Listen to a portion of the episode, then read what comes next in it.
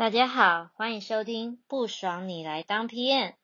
不爽你来当 PM 节目会定期访问来自不同产业的产品经理，也就是 PM 以及相关的职能工作者，用不同的角度跟思维一起讨论 PM 的职能。那不管是想增加 PM 能力呀，或者是想要了解其他不同产业的 PM 在做些什么，甚至呢是同类型的 PM 的想法，那这个节目绝对是你的最佳选择。那跟着两位主持人 Mr. T 以及我一起 PM 技能 Level Up 吧。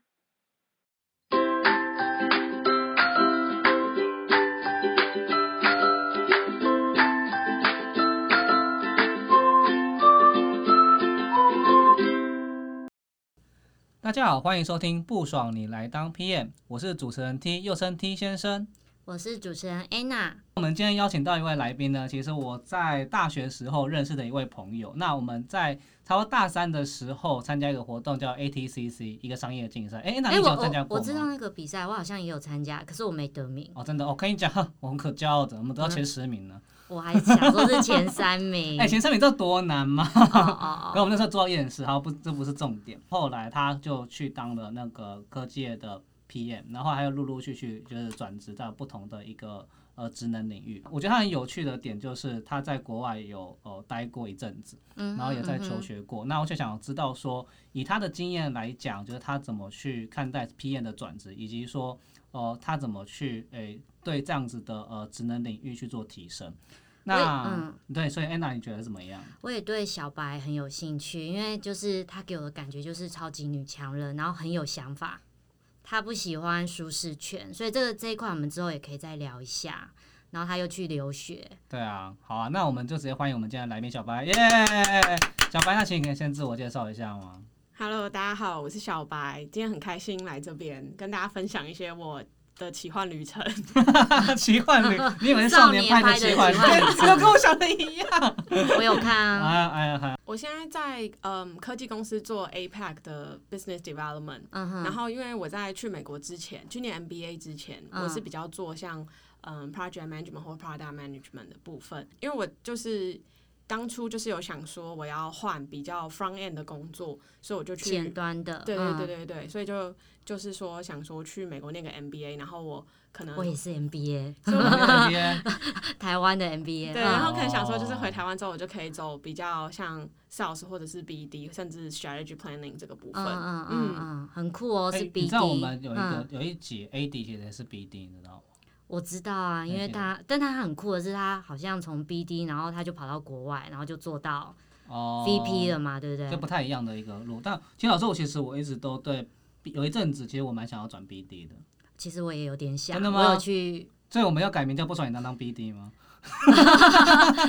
不要这样子，我们是 PM 节目。没有啦，我觉得 PM 反正就是要有会全方位的领域的工作，所以多少都会每个领域都碰一点。啊，所以我就好奇说，这样小白上班时间其实都是在做什么？因为其实我自己认知，呃，BD 跟 PM 还是差很多。因为 PM 就是不断在一个是有专案管理就追进度嘛，那产品管理就是开发一个新的产品，然后把它推到市场上。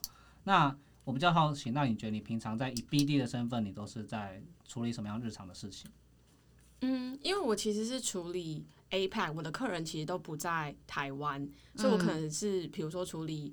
呃，东南亚或者是日本、韩国，那我们当地也会有当地所谓的 sales。嗯，那我们做的部分比较像是在做 strategy，或者是比如说我们针对这个国家，他们当地的 sales 会收集一些数据，或者是收集一些情报回来。那我们针对这些情报或这些数据，我们可以给他一些 strategy 或者是 long term planning 的东西。业务可能他比较追求数字。可是我们可能是在这个追求数字的过程中，我们要怎么让，比如说这个市场它的 market share 达到一定的，比如说假设现在是三十趴，我们怎么样在怎么样的时间内做出让它变成这个是我们的产品在那个国家市占可能达到五十趴？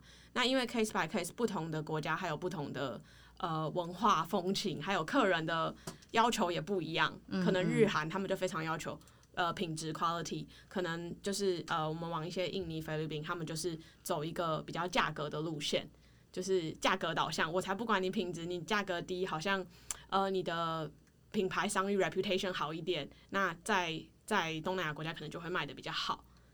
嗯嗯，所以你接触到的群众会有日韩跟东南亚嘛？对对对。那你们一天康扣需要多久啊？就是会很长康扣吗？嗯，真的是非常看。比如说，假设是礼拜一到礼拜三，我真的可以八小时八小时都在电话上。嗯，我是可能这有点夸张，但是就是你很常要跟客人对话，或者是你可能要跟当地的人对话，就是收集一些情报或资讯。然后再，可是如果礼拜四、礼拜五大家就是 market slow down，或者是礼拜四、礼拜五大家可能那个就是要开始执行，因为一二三可能会针对这一周，礼拜一啦，通常礼拜一会针对这一周做一些讨论，就是我们可能像 weekly 的，嗯，针对 weekly 的 strategy 的讨论，所以像礼拜一可能就是比较多电话，可是像礼拜四、礼拜五。就可能是比较是执行面的部分，哎，很特别。礼拜一都是我在储备我 Monday Blue 的时间。我礼拜一、礼拜二都是在开会啊。嗯，你觉得以 BD 跟 Sales 最大的差别因为就我所知，很多人说 Sales 是带业绩，可 BD 是不背业绩的，那就是负责去打一个新的市场。我觉得对也不对，因为其实。很看每一个公司它的 BD 的定位，哦，那我只能针对我现在所做的分享，因为我也是有知知道 BD 是要背业绩的，嗯哼，就是它的 BD 就是要配合业务一起让这个地方达到某一个数字。那同时我们在经营已经进入的市场的状况。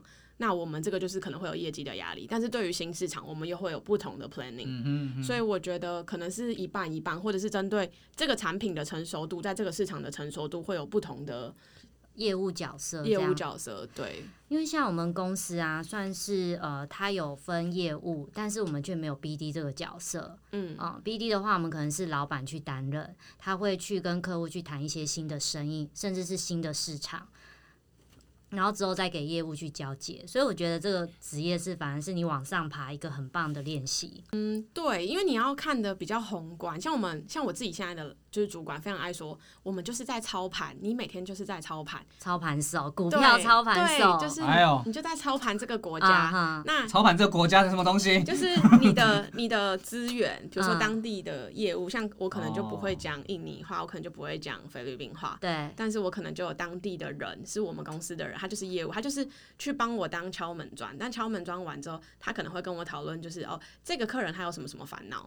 那我可能就是提出这个设对针对客人的问题来解决的一个 strategy plan 或者是一些 project plan，或者是我们会针对不同的客人给他提出不同的 project。嗯嗯嗯哼，我觉得这个很有意思诶，因为听起来是你会请当地那边的业务去跟客户做沟通。那其实我也觉得很有趣的是说，最近我们不是有那个冠状病毒的事情嘛，所以其实都不能出差嘛。对，我本来今年要出差，就因为这件事情，我就不用出差了。那你是开心的吧？哎，你知道去中国，你知道赌命吗？然后我我我二月还是一月的时候，我是每天看新闻，提心吊胆，还在想要怎么提理由说我可以不出差。哦。但是呢，上个月开始，已经大家都要出差，就是客户会要求说你一定要出差，因为别家公司已经在出差了。然后所以他就会变成是他过去十四天就隔离，嗯嗯，然后工作。你知道我有认识业务，你知道他们就在新加坡跟香港，然后来回台湾。那我就问他说：“你已经来回几次啊？三次。”然后三次来回就十四天，三个十四，三个二十八天是吗？我说对。对，真的是。天哪，什么东西呀？客户不管，他说你就去。他他他自己翻墙翻白眼都没办法，就去十四天，回来十四天，三次，三场三次来回。很多人都会说：“哎，那 PM 跟 BD 好像都要去出差去联系客户啊，到底有什么不一样？”我自己觉得最大最大的差别就是，呃，BD 它其实是要找新的客人或新的市场。但 PM 有时候是专门等他们找完这一些呃市场或客户之后接进来去确定他们的详细的产品需求是什么。但我觉得 PM 很重要是他一定要接近市场，要不然你一定会闭就是闭门造车。对，对，一定闭门造车。所以你接近市场方法有很多种嘛，就是可能你就是自己当一个类 BD 的角色，或者是你自己就不断常常跟 BD 去沟通。那我们反过来讲，就是说呃，不知道小白对 PM 的一个看法是什么？其实我觉得换一个位置，你就会换一个脑袋。我我自己也是，之前是 PM，然后我当初就有在想说，啊，BD 怎么这么难沟通？那我就去念 MBA，那我来当个 BD，当个 sales 好了。客人到底要什么？我为什么我们每次给的东西都被嗯被驳回，或者是有其他不同的建议？然后可是当了 BD 之后，你又觉得。啊，PM 为什么都不听我的？我就是想要这样，为什么他们就是不让我这样？那可能 P 大概可以理解他们的位置，但是不同的嗯职务内容或不同的位置，它有不同的需求跟目标。嗯，所以其实我可以理解他们，但是在这个拔河的过程中，我有有时候又不是那么想让步。其实你算是工程背景的，对，所以其实你是有办法跟 PM 沟通比较细的需求。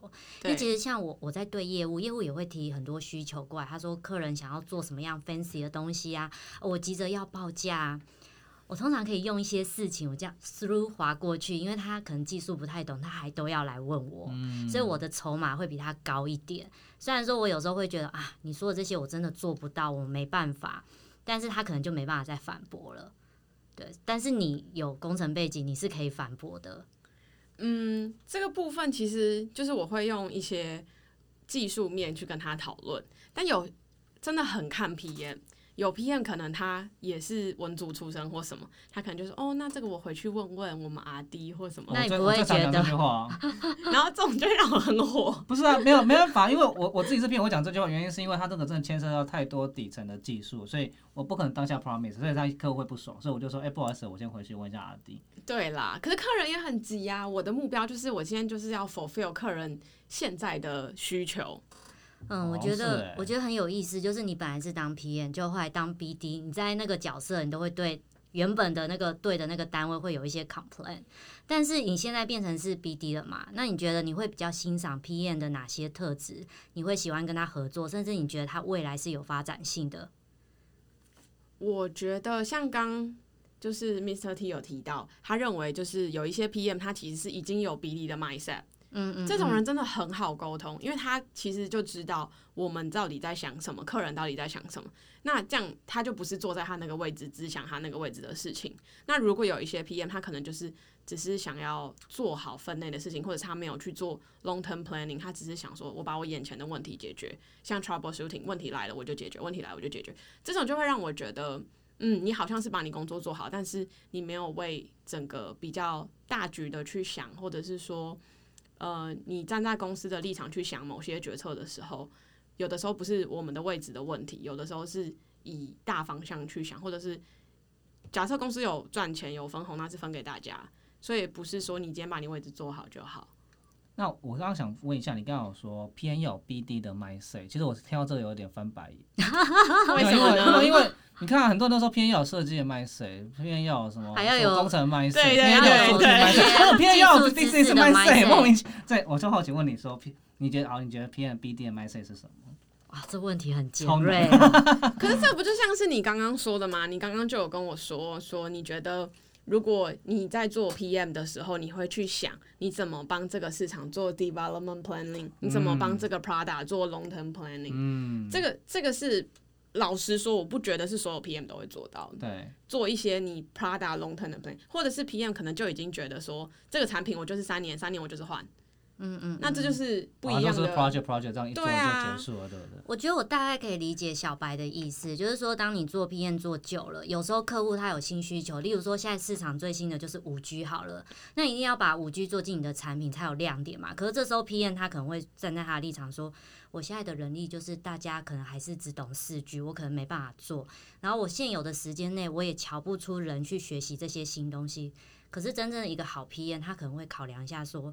这是新技术，如果我不做进去的话，我还会有下一个案子吗？刚刚我们觉得可能 P N 要 BD 的 mindset，可能两个都需要去维系客户、拜访客户，或是了解客户的需求。那你觉得这两个的呃差异到底是哪一边？就是可能说，哎，你 P N 其实要做这件事情，那有些人就说，那可能就不需要 P N 了，那 BD 来兼任做教，或者是就不需要 BD 啊，PM 兼任做教。哎，讲真的，我觉得不行。我觉得还是都要有 PM 或者是 BD，可是我真的觉得 PM 蛮重要，因为我自己也当过 PM，我我知道那个。我来个中肯说法。我大概知道那个 struggle 在哪里，因为你就是在像你看 PM 要有 designer 的 mindset，PM 要有业务的，PM 就是一个核心的人。其实有的时候，对于一些可能大学刚毕业或刚出社会的，他们听到 PM 就觉得哦，我就是。部门与部门之间的桥梁，这桥梁超难当的，超难的。我觉得沟通技术真的是一个很好的学问。就就是跟他说不说你来当 PM 啊，莫名其妙。就是这个桥梁真的很难当，因为每个人都希望 PM 有每个部门的 mindset，这当然是一点。当然，其实大家对于 PM 的期待当然都是很高，因为大家就是彼此沟通一下，设计的人很难跟工程的人聊，或者是业务的人也很难跟 RD 聊。那 PM 就是一个很重要的角色，嗯，那 BD 他的角色比较像是真的是对外。如果 BD 花太多时间在跟 RD 解释，少了 PM，那 BD 就会少了非常多时间去做很多 strategy 或者是呃 data analysis 的部分。嗯嗯嗯嗯。那我刚刚有听到说，因为小白就是呃本来是工程背景嘛，然后在台湾的时候有担任过 PM，有担任过工程师，可是后来去决定到美国读书，然后回来就做 BD。那我就很好奇，说难道说我做 BD 我一定要有商管背景吗？然后或者是你读完了 MBA 之后，你觉得这个是很有帮助的吗？我觉得读 MBA 对于 BD 是有帮助的，但是 BD 要不要有 MBA 背景或商管背景，这个真的很不一定，而且这很看人。像有些人他可能透过大量的阅读，他对于吸收新知或者是对于一些新的事物，他的接纳度很高。这种人其实非常适合当 BD，因为他勇于挑战或勇于跳脱舒适圈。像你刚刚有提到，比如说现在都是五 G，可是其实公司有很多的现况，它的技术、它的能力其实并没有办法 fulfill 目前的五 G 的东西。所以我觉得，如果讲到这个部分，真的是很看人，或者是很看你对于你自己的期待，或者是你对于你。这个大环境，你想要在这个上面做什么样的贡献？哎，我我再确认一下，是小白的背景，就是呃前阵子去国外读了 MBA 嘛？那在更之前你是什么样的背景？因为我只知道你是工程背景。就是我其实大学一毕业，我都在做 PM，然后 PM 做一做，我就觉得啊，哎，我今年没毕业就。你等一下，你大学是读什么？你大学是读什么？我大学是读工科的，工科就是跟 Mr T 差不多，是工类的吗？不是职工。没有了，不要赞好不好？但是类似类似类似，对对，好。但是我是资管里面偏资工的那块，因为资管其实有人毕业就是去做比较管理类，嗯嗯，对对对。然后嗯，所以那所以那个时候其实我就是一毕业就先做了 PM，然后做一做做一做，我就觉得。阿弟到底有什么好那么难相处？所以后来 我就去考了一些证照，去转阿弟。哦，对，你还考那么？哎，你考什么证照？哎，我考了一些证照，什么证照？C C N 是些什么？就是这些网管，就各式各样的 C C N A C C。反正我考了一堆，就是嗯，阿弟啊，什么有的没的的证照。天啊，我也就是那我以前在 Switch 厂商，哎，不要不要，千万别别 考。对对对，就是类似你 Switch 厂商需要的那些证照。然后我考完之后，Hunter 就来找我了，因为有些公司他真的就是白证照在找 talent。那我我后来就进了一间外商做工程师。嗯嗯嗯。那我大概就理解哦，工程师为什么要这样？因为有些东西我们可能那个技术可能非常困难，或者是我花了非常非常多时间，那个技术只进步一点点，我会认为那个 就大家就会觉得哦，那算了吧，可能我只是进步个。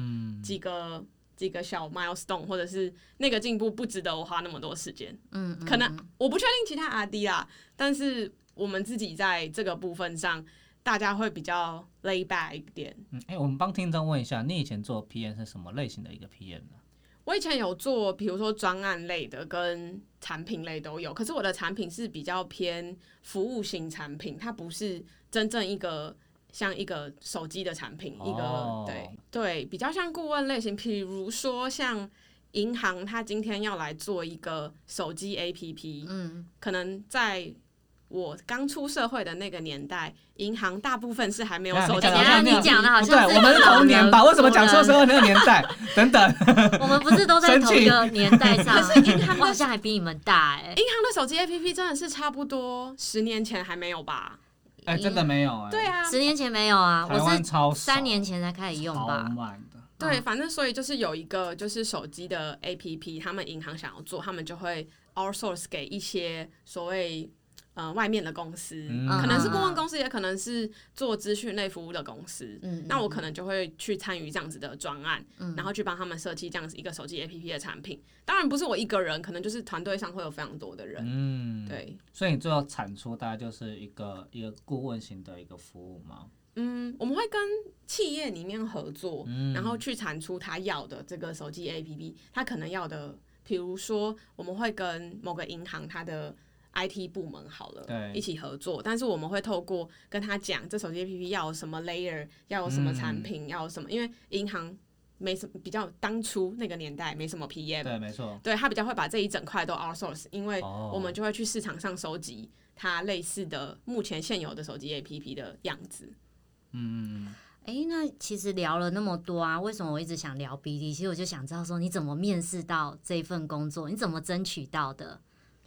嗯，我觉得这个部分是，其实我我对于自己就是到底要做什么，其实我一直没有很确定，因为我觉得每个东西它都有它的挑战。那我我的我的风格是，好啊，那我就先试了再说。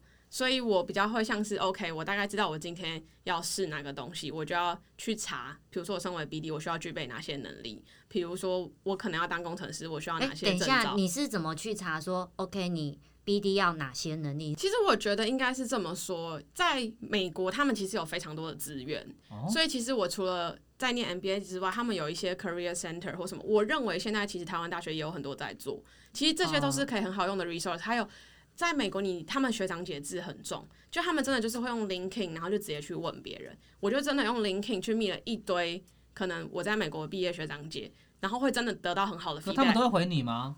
当然是 half half，可能有一一部分的比例但是也因为这样，你就是可以可能真的跟某些人讲到一些电话，然后我会先列好类似访纲的东西，访访问大纲，那我可能就有些问题想要问他们，就是这这是一部分，当然 Google 也是一部分，你一定是透过 Google 来得到你的访纲，把你一知半解的部分透过询问来问出来，嗯。或者是真的已经在这个地方做的。但是我自己觉得自己我自己收集的部分有点不一样，是我当初在美国收集的比较是美国市场的东西，嗯，所以这部分其实有时候在台湾市场没有那么，或者或者是亚洲市场，不一定那么适用，因为其实环境在变，所以你自己要变得很弹性，你弹性可能要很大。没错。那呃，在争取面试上呢，可能我认为就是你要想好你自己大概在目前你的优缺点是什么，然后对于这个职位的职能，你的差距在哪里？那你怎么透过补足，或者是怎么去吸引 HR 来找你？我自己觉得这样还蛮还蛮难得的，是说，呃，你自己从面试面试 BD 这件事情去想只寻找 linking 的资源，我觉得台湾人非常缺乏的一件事情，因为台湾人他们都不敢问，你不有发现吗？台湾人就是哎、我好像敲人就觉得我好像很很丢脸一样，然后就很害羞。但其实我觉得小白帮大家说做到一件事情非常好，就他就很勇很勇敢的去敲他不认识的，然后就得到他所想要的答案。这是我觉得非常非常重要的一件事情。顺带提到，接近客户其实很多职缺嘛，类似的，可能是有 pre sales，可能是有 sales，可能有 BD，可能有 CSM，我们就把范围再缩小。所以你怎么决定 sales 跟 BD？我的话是因为在台湾这个地方，如果你要求职，嗯，然后你过去没有业务经验，很难你直接变业务。啊，台湾那么的，哎我不知道台湾那么歧视吗？我以为业务反而是比较好入手的工作。我以为以前就是大家毕业不知道做什么就做业务，然后现在大家不知道什么做就做 PM。好像有一点点这样，但是好，我先分类，业务有非常多种。啊想听，你你小至小至那种敲门的业务，然后小至呃各各式各样的业务，这种是很容易找到，你很容易成为这样的业务。房屋中介可能类似保险、银行、理专，这个是非常容易踏入的。但是因为我的工作经验，even 我去面试这样子的业务，他们也不会理我，他们就会觉得天哪、你这个工作经验，你来我这干嘛？而且你以前算是工程师，，对他们就会觉得好像没有那么适合。但是如果我要直接进大公司、科技公司当业务，我又有点难，因为其实，在台湾，它科技公司、大公司的业务，他们早就那些东西都连好了。哎、所以你是连面试的机会都比较少吗？就是我不管是投，嗯、薪资水平比较不一样的业务的话，嗯我比较难拿到面试。欸这很挫折哎、可以，可是国外反而不会这样子，就是说错误的，我觉得国外的选材跟台湾的选材有一定程度上的落差，可是这也是因为台湾的市场其实就是一几一千多万人，所以其实我讲个例子，我在国外有参加一些新创的那些说明会，嗯，然后他们其实只要一个很小市场，只要有一个很小的需求，它就可以成为一家公司。可是它在台湾不可能，你在台湾一定要这个需求可以包山包海，你的公司才有可能在台湾突然成长对啊茁，P A 常常。被老板说我这个要，我也要，那也要。哦，做起来就对对啊，但是在美国，你可能只要一个很小的需求，就像他们会有那种卖柠檬汁的小摊贩，你只要这里的人流量够大，其实你卖柠檬汁的小摊贩就可以活下来。这么这这这是一个举例，这是一个我忘记我在哪一个 case 上面说，就是哦跟市场有关。就像你去看中国，你把中国一些新创拿来台湾，稳死。可是你在中国，因为它就是几亿人，嗯，你只要有一个需求，可能是我我现在暂时想不起来，反正就是一个对于这市场上某个就像卖水啊，水对对对对在中国就整个红起来了。对，或者是你可能在万里长城上卖水，你就是卖的硬比别人贵七块，这是真实的。我在万里长城就买了非常贵的水，他可能就是比楼下的人赚的多，因为万里长城的人流量多。我我有去玩，对。对，哎呦，哎，那小白，我想问一下说因为刚刚有讲到说你有在美国读书嘛，然后后来就是你回来找工作，可是我印象中你好像在美国是也有找到工作啊。对我在美国找到工作，不过因为嗯 COVID nineteen 的关系，他那个 headcount 就是先 freeze，然后后来又什么 Black Lives Matters 又美国大选，所以他的 headcount 其实一直都是 free，但他就会跟美国人就会跟你说，哦，但是我们这个如果解冻的时候，你就是我们的 first priority，bullshit，但是你就是没办法，你就是我的人生没办法为了这个 position 我觉得好 holding 在险你那里。回来，对。那你那时候为什么会想离开外商公司？就是你在外商公司当工程师，我想应该过得蛮开心的吧？老实说，其实非常愉悦，而且我们很多东西都啊给 ODM、OEM。不过我觉得外商有外商很舒服的地方，但是我当初的想法是，我这个年纪我就要在这间公司待十年吗？我对于自己这个问题，我一直没有一个很好的答案。就有点像是哦我大概都知道我上班要干嘛，我大概都知道我去要干嘛，我也知道，就是会我会觉得缺少了一种挑战性。像我朋友在台湾的外商公司，他一待就是待个七八年，然后他就不想走，因为很容易，易啊，福利好，但虽然很累，他们就可在外面找不到比较好的薪水。想问说，为什么你肯这种舍弃这外商公司，反而花这一笔钱去留学？所以这个东西是什么样子的冲动？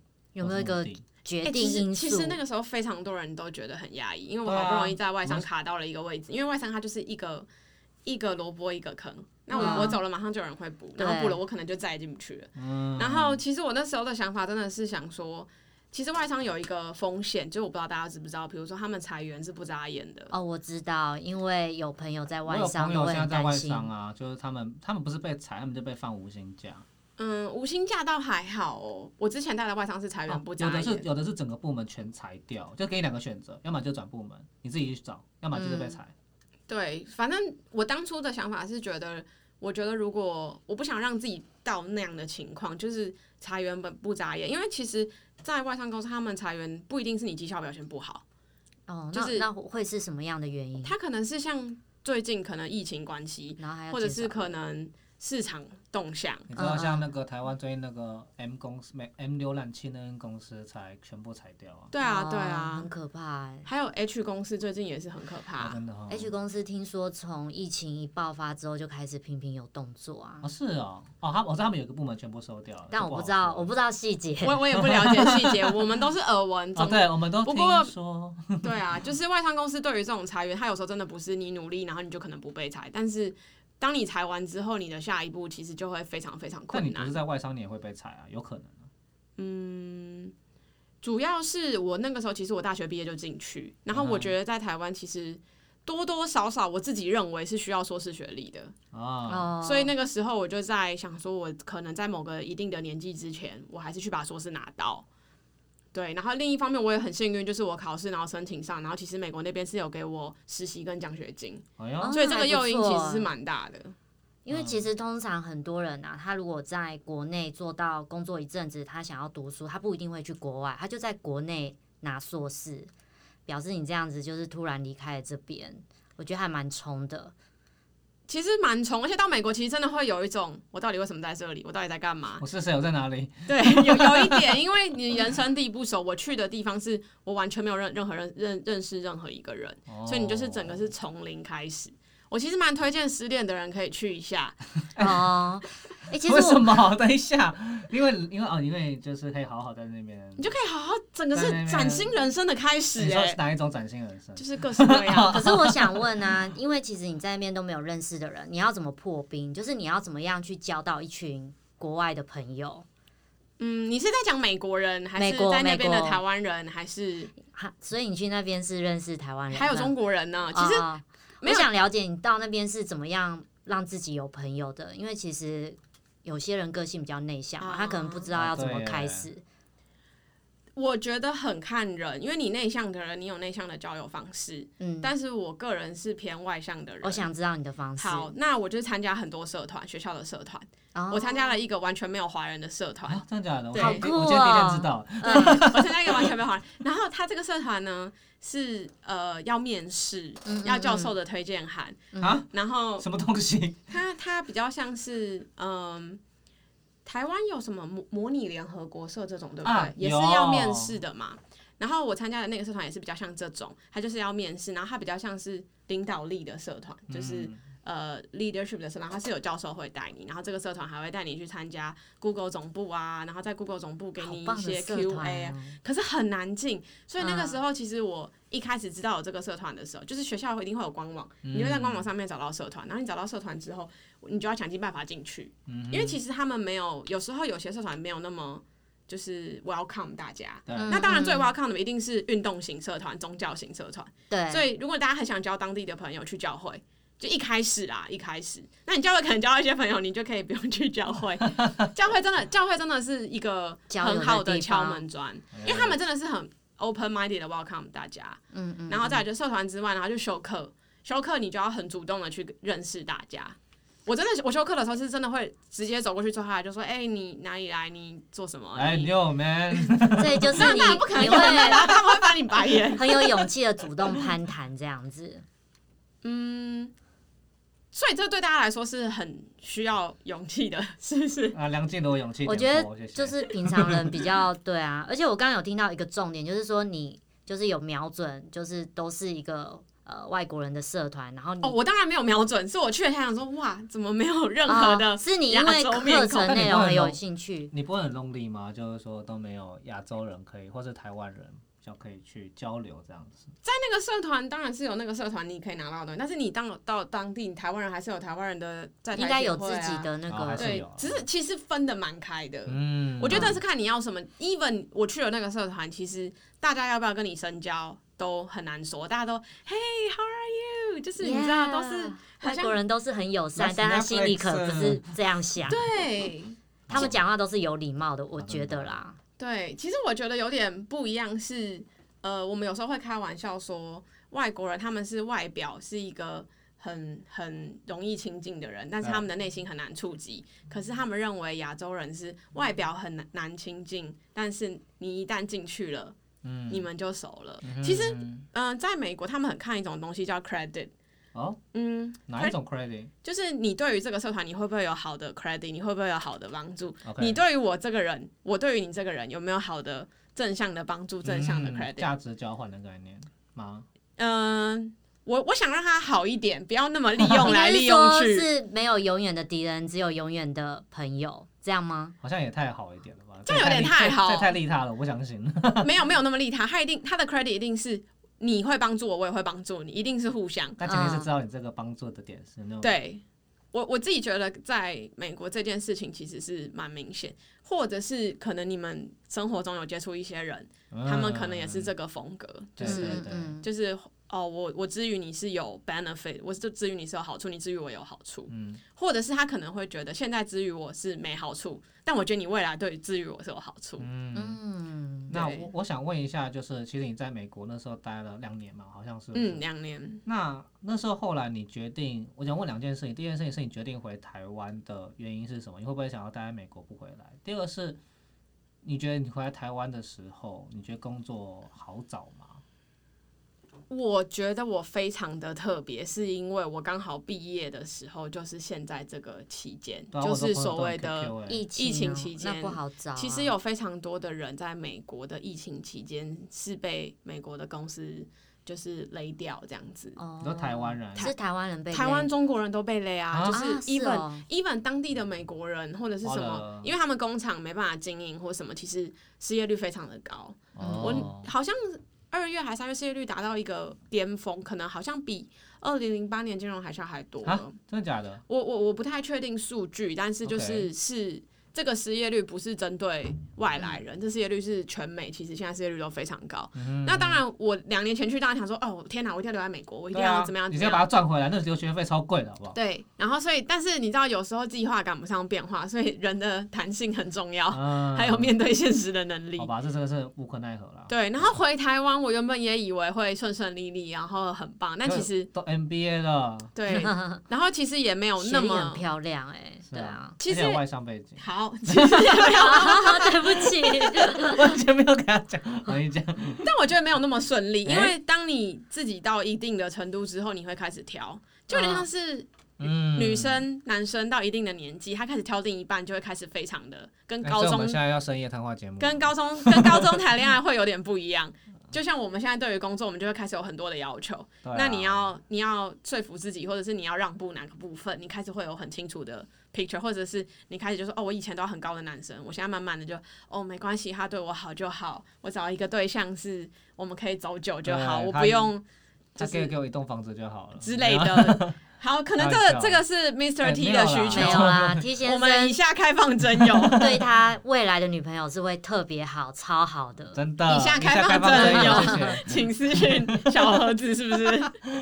对，所以我觉得在找工作上面没有那么顺利，可能就是会像我自己开始对自己有一些工作上的期待跟要求，然后另一方面是，其实我过去的工作经验都非常的跳痛跟短暂，这也是我觉得目前我在台湾市场没有那么被 HR 或者是你有没有觉得台湾的公公司特别不欢迎说你有很多元背景？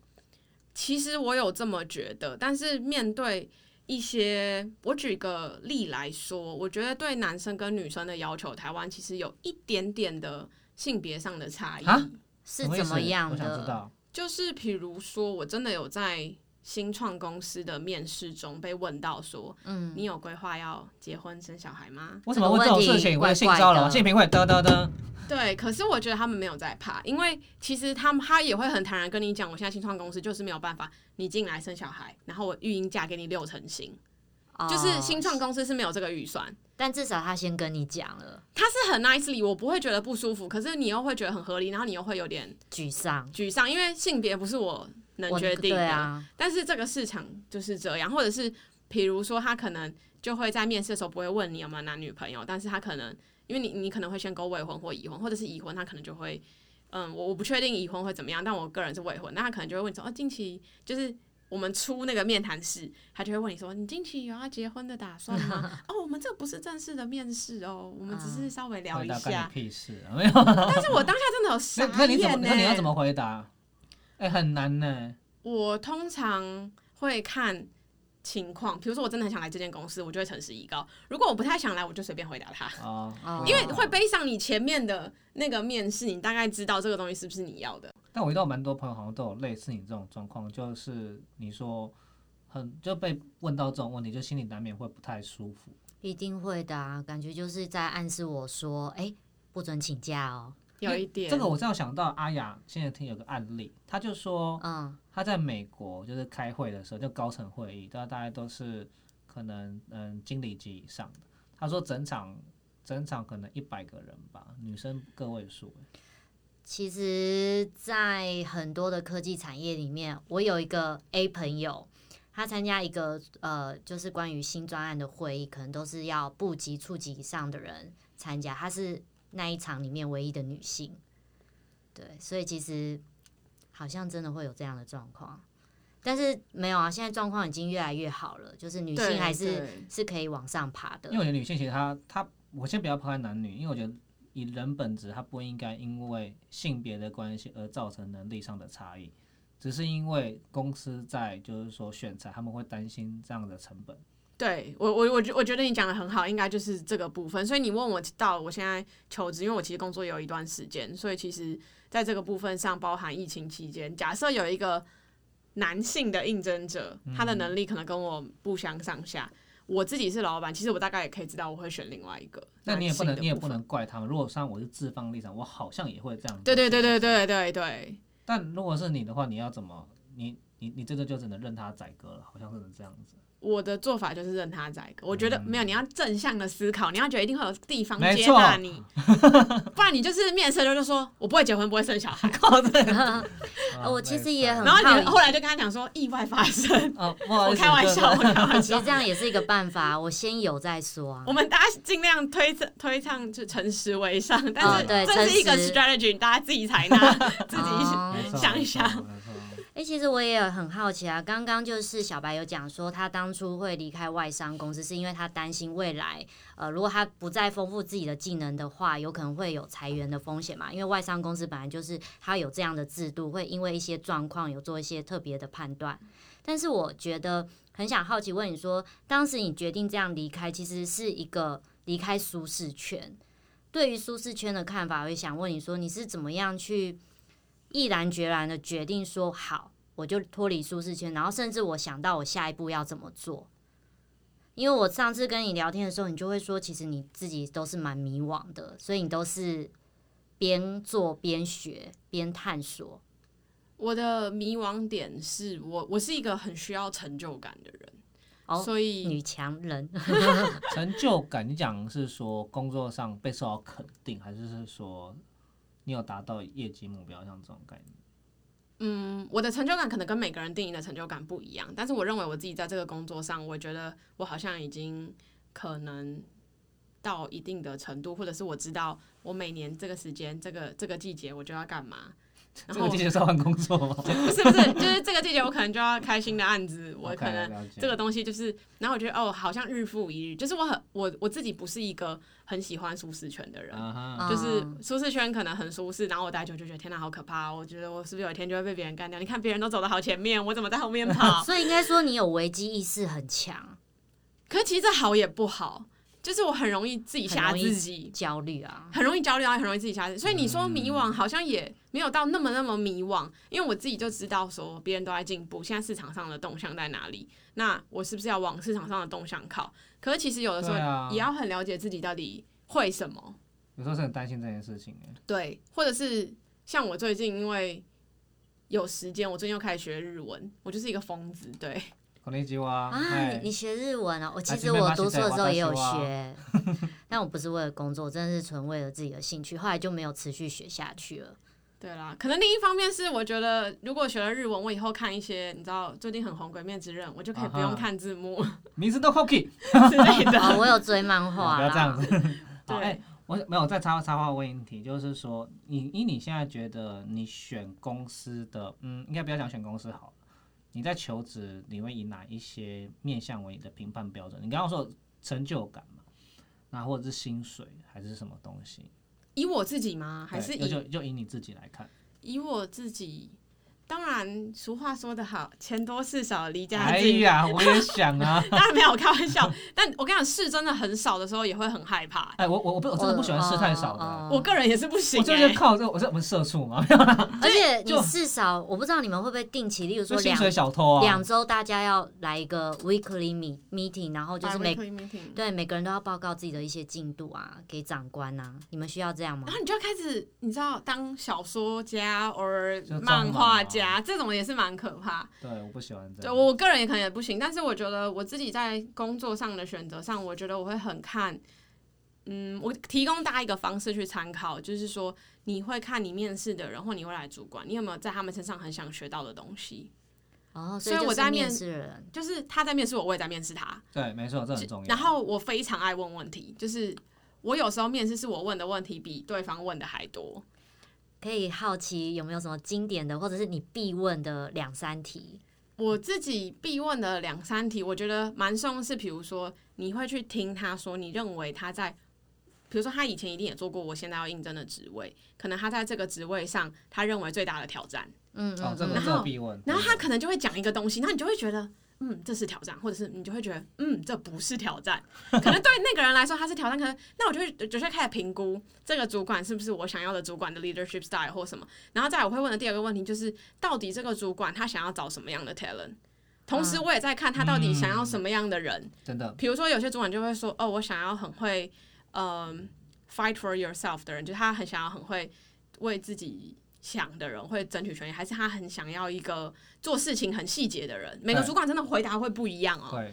那我我的风格就我不是一个很细节的人，所以如果他要找一个很细节的人，我可能就会害怕我们之后可能会有有一些沟通障碍。对对对，或者是他可能会想要一个比较没有那么爱讲话的人，或者他比较想要一个嗯比较听他话的人，他可能会用别的方式，然后你就会知道哦，他想要听话的人，没错，可能就是这样。那这个是第二个部分，然后再来就是第三个部分，是我一定会问说公司三五年内的规划。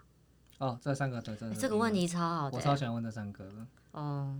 对你不要在那边就学一下，copy 我。对 对啊，你就附和说我也爱问，我也爱问，可以吗？直接加分。对，所以其实我觉得这三个其实还有很多，或者是我可能会在去面试之前，我会先做一些公司的研究，嗯，然后针对研究上，我选想问的问题。其实刚听起来说，其实小小白蛮厉害的是，他其实从 PM 啊，你看再到工程师，再到哦 BD，其实每一个都差蛮多的。那我就会想知道说。你平常是用什么方式来进修自己，或者你有在学，常常在固定学什么东西，或参加什么样子的活动，保持自己的那种求知心的好，叫求知欲啦，或者是那一些好学能力吗？我个人可能就是像认识了 Mr. T 呀，那边狗屁，很会讲话，果然是 BD 哇！我自己有几个可以。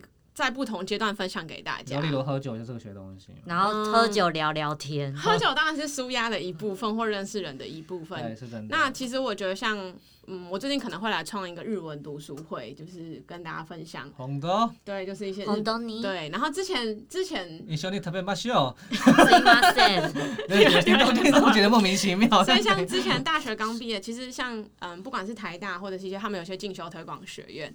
其实大家就可以去学习，然后在那些不同的课程或补习班，其实你们就可以。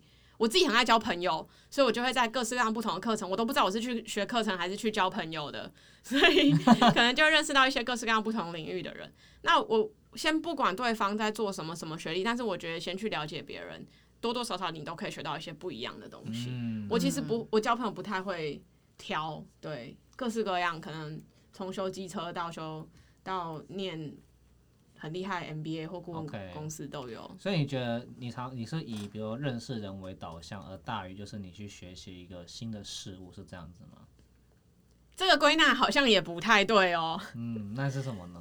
我觉得应该是先以我想要去学这个东西，刚好在那个地方，哦我也认识了一些朋友。好哟，这样听起来应该是说，你有目标之后，你会为了要学这个目标去组织一些，例如说读书会，或者是你就去参加课程，认识新朋友。所以你会对新学的东西，你就是会去上课，然后用那个课去规划你之后的实践的方式。因为其实我也没有那么那么自律，就是哦，我现在早上起床，礼拜天我就开始练日，我真没办法，我都要透过群众的力量，比如说为为什么为什么我要创一个就是啊，我想到不行，今天。那个读书会还有很多人等着我，或者是什么，我就会开始逼自己去做这个，比如说写作业，或者是比如说，但是如果礼拜天早上我可能就真的就会想睡，人真的一定会有某方面的惰性，就是不可能好啦，可能有人真的非常的。自律就是早上七点起来就跑步或干嘛，但我可能真的没办法，所以我可能想跑步，我就要叫一个一群人一起跑步。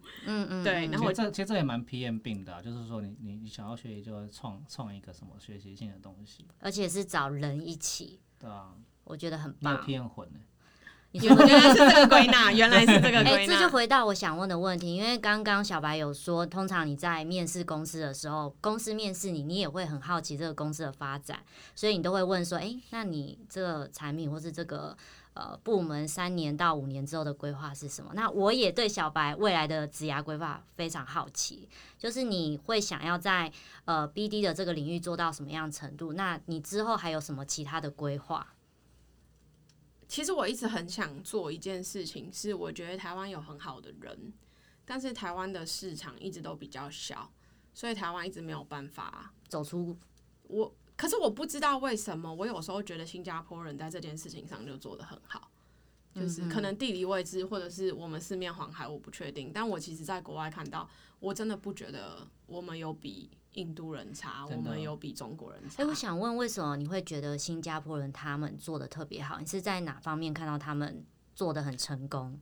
新加坡他们的，我觉得他们产业聚落非常明显。对，再来是 GDP，你很简单，你讲 GDP，对他们 GDP，他们是厉害的，GDP 他们市场就是那样。他们新加坡人，你说有比我们大多少吗？新加坡可能我不确定他地理地理实际面积多少，但他就是很小。可是他在，它甚至还可以进，就跟台北市 WTO、WHO。对，其实我觉得在这件事情上，我我当初成为 B 真的是很希望说，我觉得台湾有好的东西，有好的产品，我们是可以。推向国际，其实我们做代工真的是很厉害啦，我们真的是全球知名，真的真的。对啊，所以我觉得到底要怎么从代从从白牌贴牌变成品牌？嗯，就像我觉得韩国也是一个很好的捷径。对，韩国真的品牌做的很厉害。对，所以其实讲真的，你说我们有比韩国人差吗？我们有比韩国人笨吗？这个很难说啊。没错，我也觉得。对啊，对我爱我的。国家现在怎样？那个三民主义嘛，刚说到了嘛，要开始唱国歌了。好，没有，我想问一下，说这样我们听众其实蛮多，想要往 PM 走的，或者他其实已经是 PM 的。那想要问小白说，如果这些人就是他已经是 PM 的，你会觉得怎么去建议他们？嗯，可能未来的职涯，或者是应该培养什么样子的技能呢？我觉得一定要先看他喜不喜欢当 PM，这很重要哎。有些人他是因为不知道而当 PM，那怎么知道他喜不喜欢？你觉得先当就对了，不爽你来当 PM，当就对了。你觉得当 PM 喜不喜欢？是说我喜欢控制别人，我就适合当 PM。你以为什么 Control Girl？原来 Anna 的 PM 是控制别人，没有没有，我随便乱说的。嗯，一下开放真有，谢谢。就是你在担任这个角色的时候，你自己有没有成就感？你有没有学习，或者是你有没有在？可能过程不一定那么愉快，不过程可能很 suffer，但是你有没有在完成这件事情之后，你是感觉到非常的开心，还是你只是觉得 yes 又一件事结束了？那有点不一样。一种是 yes 我真的产品推出去我很开心，一种是哦结束了结束，就是你一种是你在期待这个东西一直结束，跟一种是你觉得结束之后你会带来新的学习。我觉得那个那个 awareness，嗯，那叫什么自我察觉是嗯。我觉得现在比较难去衡量，因为大家可能就是上班，然后做做做做做，然后哦七点下班，然后吃饭，然后隔天八九点上班，做做做做做，这然后可是的事情对，可是其实我在我其实有在美国上班，美国人他们呃，我我不限各种人种，但是我说美国他们在工作上，他们当然第一个大家最羡慕的 work life balance，那下班就是下班，下班我真的找不到任何人，然后再来就是他们可能就是。上班好，同事下班不认识，不一定啊，不一定，这个看个人。但是，那他们在上班的时候，他们做事情不会是一直做做做，他们可能会自己有一个 afternoon tea hour 去想他接下来针对这个工作或什么，或者是我老板会跟我有一些 tea time，在在美国的时候，他的那个 tea time one one one 的 tea time，有时候可能百分之八十不是聊工作。是聊你在这个东西上你有没有成就感，还是你觉得你其实没有那么喜欢做哪些事情？那主管其实会很乐意帮你说，像有一些沟通，我跟比如说，假设我那时候在那个工作，我可能跟 R D 非常的不快乐，或者是什么，那主管他其实他的帮忙不是直接帮你去跟 R D 沟通，他的帮忙可能是跟你聊，跟你去聊为什么 R D 会这样想，那你以后是不是我们可以有其他的方式，其他更好的沟通方式？呃，这是国情的关系，还是我刚好遇到？但是我自己是觉得，在想你自己的工作或职涯的时候，PM 这件事情是不是我们真的自己想要做的？当你当然你想要做，你当然就会做很愉快，而不是你每天只是想着。我觉得这也很难，因为其实台湾的工时很长，嗯，然后上班的步调跟节奏，我觉得非常快哦，嗯，对，因为我有好朋友现在在法国上班，他真的是三点就。去法国喝完下午茶，然后五五点再打卡。这是 Emily in Paris 是真的。嗯，他的是 marketing 产业，我不信。你知道我朋友是做科技，就在法国做科技产业，所以他他们也是要打卡。反正他们每间公司有每间公司的文化跟每间公司的氛围，但是他说大部分的公司可能都是这样子的。那我不确，就可能。台湾好像会讲一些什么禅修、灵修还是冥想？冥想。我最近回台湾，到处听到冥想。最近正向就是正念跟那个吗？meditation。哦，就是我自己没有在冥想啦，因为可能我我比较不是那一派。但是我觉得这那个也是一个或瑜伽，最近好像台湾瑜伽也很行，就是就是跟自己对话的一个过程。那你可以把你跟自己的对话过程，可能讲成冥想，讲成瑜伽，讲成什么？但我觉得这个过程是很帮助大家，就是在工作中找到一点乐趣，或者是为什么要做 PM，或者是其实我觉得国外有那种密探啊是非常好的，因为我其实有时候觉得你在做案子或者在想产品，甚至你要怎么跟客户沟通，你需要有一些灵感。有些人说 PM 要会 say story，就是他必须要有一些脉络，然后想好要怎么走。PM 好全能哦。对啊，那但是但是你不是这样一直一直很紧凑的做事，你就会突然头脑就有东西。你有时候需要放空。哎，我想分享一个我在，因为这件事情就是刚好最近就是我在台湾面试跟美国面试有个很大的差别。想听，在台湾面试他就一直问你说，你觉得你可以给给公司带来什么？你觉得你今天来我们这职位，你想要为公司带来什么什么什么？哦，对啊。然后其实我在美国面试几乎没有人这样问哦，大家都是问你说，哦，你现在你的你的 capability 在这，你的能力在这，你的什么在这？那我帮你规划好三年五年的规划，或者是你自己对于你在我们公司你三年五年你想要走什么方向，我要自己提出来。一个是他有点像是在问你说，公司可以为了你的 career path 在提供什么样的 support 或帮助，同时你在帮助公司，公司也在帮助你。可是我不知道为什么在台湾面试，他就说，哦，那你认为你的能力可以在这个职位上做到什么什么有什么贡献？这可能是比较台湾 style，就是刚好啊，可能真的是我刚好遇到。我我我这因为我刚好这几个月，哇塞，真的几乎都是这样子的。对，可是有一些比较好的老板，他真是跟你这样就问你像这种 style，我是比较偏好。你说三到五年，我要怎么 support 你到达你想要的位置？对，他说直接问你说你想要什么？对，其实我觉得，那我可以给你什么？就这样子。哎，我真的觉得找工作很像谈恋爱，就是我真的很常我我很想分享，就是很像。下次我们来一个那个恋爱，很像在找另一半啊，就是。随着年纪的增长，你找另一半已经不会像高中一样传纸条啊什么的。你现在一定是你想要什么，你想要跟我讲 讲清楚。可能没有那么那么条列式。条件是什么？我们去城小雅城隍庙拜拜。对，不是城隍庙啊。对啦，城隍庙也是要列十条。对啊。但是找工作当然也是，那对方一定也会，一定是互相。OK，那最后也想问一下，说你有没有想跟听众讲的，或者是你觉得，嗯。你现在当 BD 嘛？那刚刚有提到说你希望 PM 是有那个商业的 mindset 嘛？那你想不想跟就是我们这些 PM 讲个一两句话？天哪，这个题目很大，我们是不是要再开一集？我们再开一集，再可以再开一集，真的吗？没有啦，开玩笑。其实我觉得 PM 很多种，所以你要先想好你的 PM 是什么定位。你是 Product PM，我觉得应该是。不管什么工作，不管你是不是 PM，什么工作，你都要在里面找到一点成就感，或者成就感。OK，因为我我其实蛮相信你去想，我最近自己也在想这件事，就是到底你是要工作为了生活，还是生活为了工作？哦，这个很重要哎。哎，那个 Emily 第第一集有讲哎，真的吗？他有讲说，嗯，就是他的同事跟他讲说，我们是为了生活而工作，不是为了哎。工作，哎，那个那个，你知道他在讲吗？还有两句话在叫他不要太认真工作，就是法国人的 style。可是法国人可能又很极端，法国人超极端，可是不想工作吧？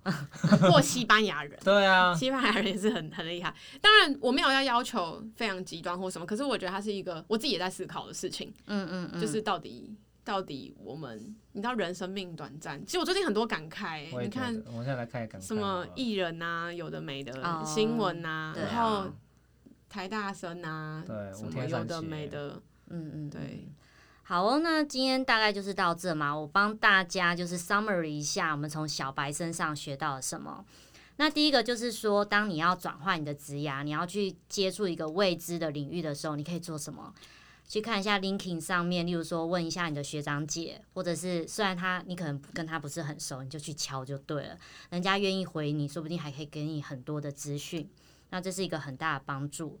那第二个就是说，当你去参加一个新的地方，就例如说小白他去美国嘛，那他想要怎么样认识新朋友呢？就是第一个你要积极主动的去参加一些社团，那甚至是主动的就在别人的位置坐下来跟他攀谈，就是不要害怕。所以我觉得就是勇于接触新人群，然后新社团，这是一个很重要的想法。那第三点就是说，呃，面试方面的话。小白这边也有跟我们讲一个很棒的事情，就是公司在面试你，你也是在面试公司，你可以勇敢的多问几个问题。那我觉得最棒的两个问题就是，呃，你觉得目前你做这个产品最大的挑战？那第二个问题就是说，诶，公司未来三到五年的规划是什么？好，这个就是今天的重点。好，最后我就是今天想要再补充，借我们场地的呃的单位叫做台湾有声书学会，我觉得这是现在台湾 podcast 非常少的场地之一，然后也非常感谢他们愿意出借这场地给我们录音。那他们的有一个 podcast 的叫做抹黑课，抹黑就是那个政治抹黑的抹黑，抹黑课，所以可以从 podcast 里面找到他的。呃，他的频道。那我们今天的呃访谈就到这个地方。那我们一起跟大家说声拜拜，拜拜。哎，小白，小白说声拜拜，拜拜，拜拜。